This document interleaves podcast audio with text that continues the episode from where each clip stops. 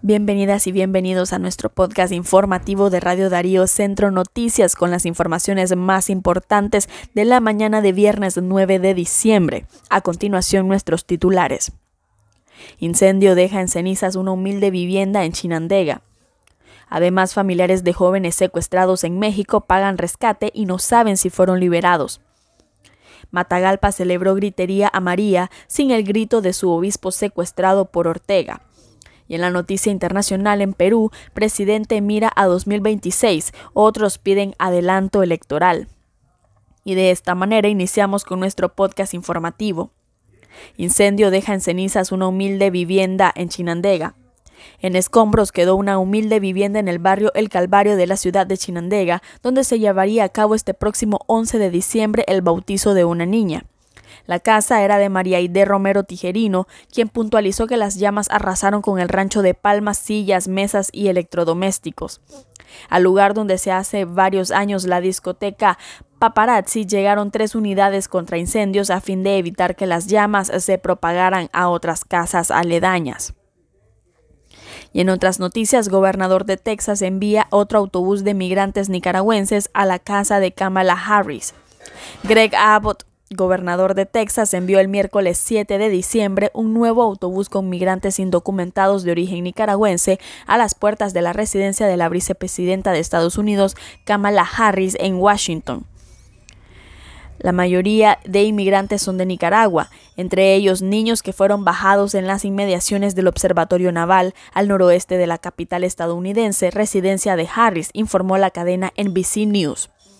Los migrantes fueron recibidos de inmediato por voluntarios de SAMU First Response, quienes evaluaron sus necesidades y planes de viaje antes de cargarlos en camionetas que se dirigían al lugar de descanso de su organización para ayudarlos a planificar los próximos pasos. En otras informaciones, familiares de jóvenes secuestrados en México pagan rescate y ahora no saben si fueron liberados. Familiares de los hermanos Hazel Linet de 21 años y, Yulmer Martínez de 23 siguen sin saber si los jóvenes fueron liberados tras pagar un rescate por 10 mil dólares a un cartel mexicano. Carla Patricia Martínez, prima de las víctimas, informó a, informó a la prensa digital nicaragüense que lograron reunir los 10 mil dólares para el rescate de los jóvenes. Sin embargo, tras realizar los primeros pagos, la familia de las víctimas perdió contacto con los secuestradores quienes no atienden las llamadas telefónicas. Ahora no contestan las llamadas. Depositamos otros 5 mil dólares por mis primos. Si ven esta noticia, pónganse la mano en la conciencia. Ya cumplimos, sostienen los familiares de las víctimas. Y en otras informaciones, Matagalpa celebró Y en otras informaciones, Matagalpa celebró el grito sin eh, obispo secuestrado por Ortega. La, feligresía mariana de Matagalpa participó este 7 de diciembre en la Eucaristía dedicada a la Virgen María, esta vez sin el grito de Monseñor Rolando Álvarez, quien se encuentra secuestrado por Daniel Ortega y Rosario Murillo. El grito de los devotos de la Inmaculada se mezclaron con el Viva Monseñor Rolando Álvarez. El también administrador apostólico de la diócesis de Estelí está en casa por cárcel desde el 4 de agosto pasado y por primera vez en los 98 años de la diócesis de Matagalpa, la gritería se quedó sin el grito de un obispo. En la Catedral San Pedro Apóstol de Matagalpa, el vicario Yader Guido fue el encargado del grito y también repartió paquetes a los feligreses que colmaron el templo católico aún en medio de un ligero apagón. Y en otras noticias, régimen sandinista acusa a opositor de San Miguelito Río San Juan.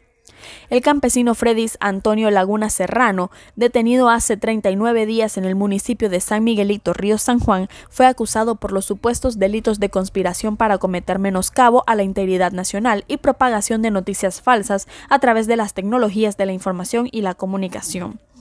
La imputación la presentó este jueves 7 de diciembre de 2022 el fiscal Óscar Benito Reyes en la audiencia preliminar que se realizó ante el juez sandinista Lester Efraín García, titular del juzgado de distrito penal de audiencias del municipio de San Carlos.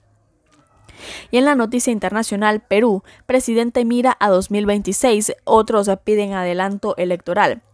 La presidenta de Perú, Dina Boluarte, espera gobernar hasta 2026 y completar el mandato para que el que fue elegido el destituido expresidente Pedro Castillo, pero apenas iniciada su gestión ya hay voces del Parlamento y de otras regiones del país que han pedido adelantar los comicios. La Constitución es la carta magna que debemos obedecer todos los peruanos. La elección ha sido hasta el 28 de julio de 2026, dijo de forma escueta en la víspera Boluarte, una abogada de 60 años en su primera rueda de prensa en el Palacio Presidencial.